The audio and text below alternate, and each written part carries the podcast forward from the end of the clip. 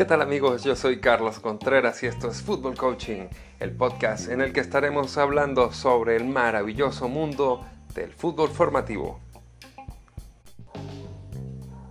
Con la producción de José Luis Omaña y Carlos Contreras, también tenemos el gusto de invitarlos a nuestra red social Instagram, arroba Fútbol Coaching, para que vean todos los contenidos que estamos subiendo allí semanalmente. Bienvenidos entonces a Fútbol Coaching.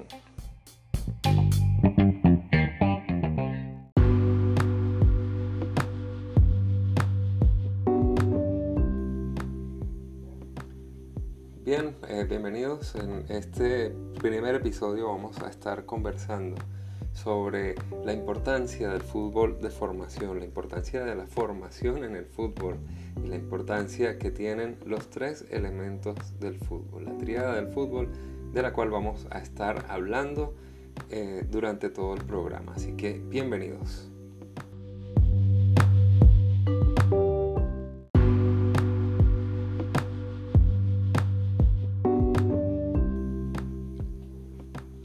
Pero ¿por qué tomar solamente tres elementos, una tríada para el fútbol de formación, habiendo tantísimos elementos más?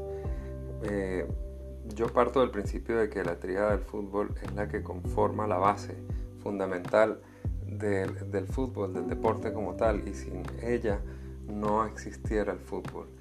Eh, esta tríada está compuesta por los, los jugadores, la familia y el cuerpo técnico hay muchísimos elementos más. Ustedes pudieran decir, existen los directivos, existe el público, existe los medios de comunicación, existe, bueno, cantidad de elementos más. Pero solamente sin jugadores no hay fútbol, solamente sin familias que lleven a sus jugadores no hay fútbol tampoco. Y el cuerpo técnico, por lo menos teniendo un, director técnico nada más, eh, es el que le pone orden a ese juego. Principio, al principio de todo debemos entender y saber qué es un juego, el fútbol.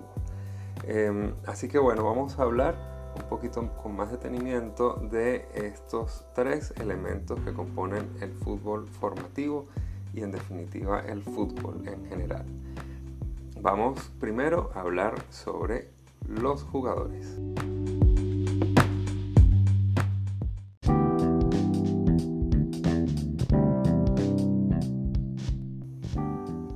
Los jugadores, la base de todo, el porqué de la existencia del fútbol, donde empezó todo. Cuando alguien agarró un baloncito, una pelotita y dijo, vamos a hacer algo divertido, vamos a jugar al fútbol.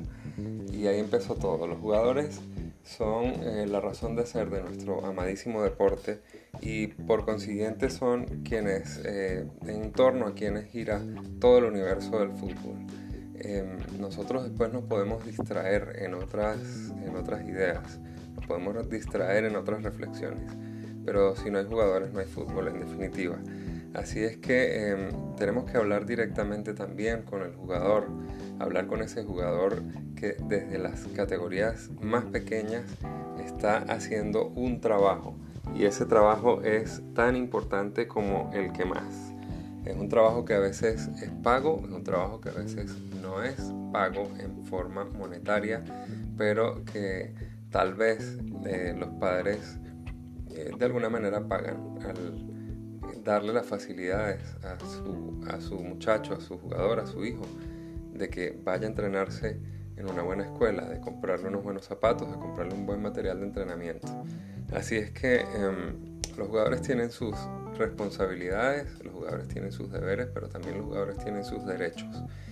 Eh, el mundo del fútbol se debe por y para el jugador, pero el jugador también se le debe un respeto al mundo del fútbol y es por esto que eh, desde Fútbol Coaching siempre invitamos al jugador a estar consciente de sus responsabilidades, a estar consciente de que es alguien que tiene una oportunidad maravillosa y magnífica en la vida de vivir de lo que le gusta. Así que desde pequeñitos tienen que estar conscientes de que si eso es lo que quieren hacer, tienen que eh, formarse de la mejor manera para que cuando lleguen a la etapa profesional sean no solamente excelentes jugadores, sino que sean excelentes ciudadanos.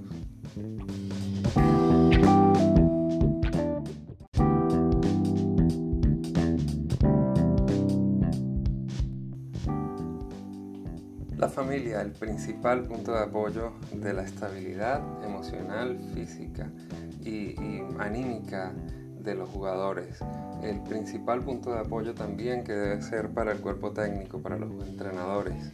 Eh, la familia, es la que tiene tanta responsabilidad, la familia es la que tiene eh, la clave para que el jugador llegue a ser profesional o para que el jugador simplemente eh, sea un practicante de deporte.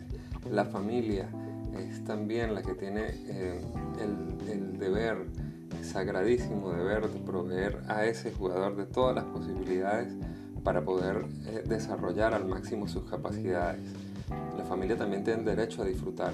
La familia también tiene el derecho a ver jugar a su muchacho, a ver desarrollarse a su hijo de la mejor manera, a verlo cómo desarrolla sus mejores capacidades, no solamente en el plano físico, en el plano técnico, en el plano del juego, sino en el plano emocional, en el plano anímico, en el plano del autoconcepto y en muchas otras formas más, tanto en lo personal como en lo social. La familia debe ser un punto de apoyo para el jugador, la familia debe ser un punto de apoyo para el entrenador, pero la familia también debe ser un punto de apoyo para ella misma. Eh, es por esto que siempre recomiendo a las familias formarse también. A la par del jugador, la familia debe formarse para ser una familia y un seno de un atleta de alto rendimiento. Estos son temas que vamos a tocar eh, adelante, eh, más adelante con muchísimo más detalle. Pero bueno, Vamos entonces ya por el segundo elemento de la triada, la familia.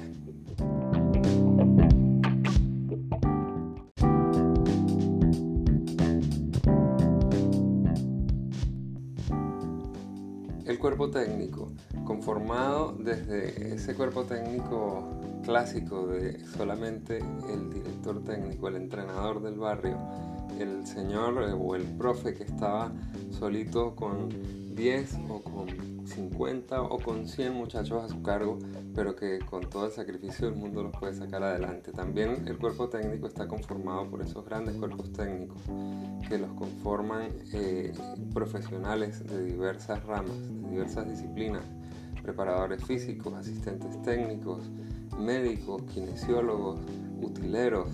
Eh, bueno, hay, una, hay un, una variedad bastante amplia de personas que forman parte de los cuerpos técnicos profesionales y a veces amateur también. Estas son las personas eh, que deben estar en, permanente formación, las personas que deben servir de equilibrio entre esa estabilidad eh, emocional personal del jugador y lo que refleja dentro de la cancha los que deben estar también pendientes de cómo están las relaciones de los jugadores entre ellos en el ámbito social, pero también con ellos mismos, en, la intimidad de cada jugador.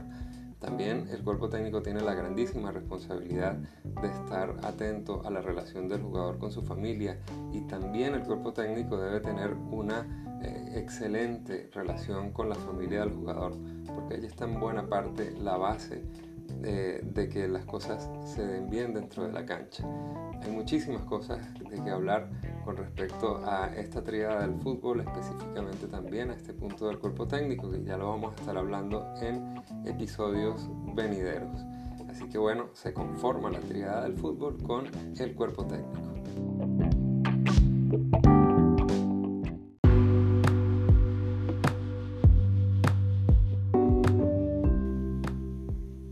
Son entonces estos tres elementos la base fundamental del fútbol y sobre todo la base fundamental del fútbol de formación. Aunque allí, por supuesto, como dije al principio, eh, se pueden agregar algunos otros elementos como, como son partes importantes del desarrollo del fútbol base, eh, las directivas, eh, los agentes de jugadores, por supuesto las, las personas, el público que va a apoyar los patrocinantes, hay un montón de elementos más que se le suman a esta triada, pero bueno, en esta triada es que vamos a trabajar nosotros principalmente en el eh, en fútbol coaching. Así que, em, bueno, terminamos ya esta parte, con esta parte, este primer episodio y eh, vamos a seguir, vamos a seguir haciendo más episodios para ustedes hablando más específicamente de muchísimos temas de interés.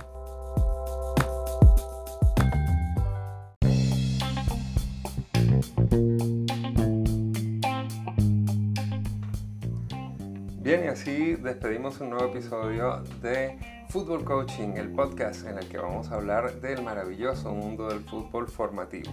Por aquí los acompañó en, la conducción Carlos Contreras y en la producción general junto a José Luis Omaña. Los invitamos a que nos acompañen también en nuestra red social Instagram arroba Fútbol Coaching para que disfruten de todos nuestros contenidos. Hasta un próximo episodio de Fútbol Coaching, el podcast.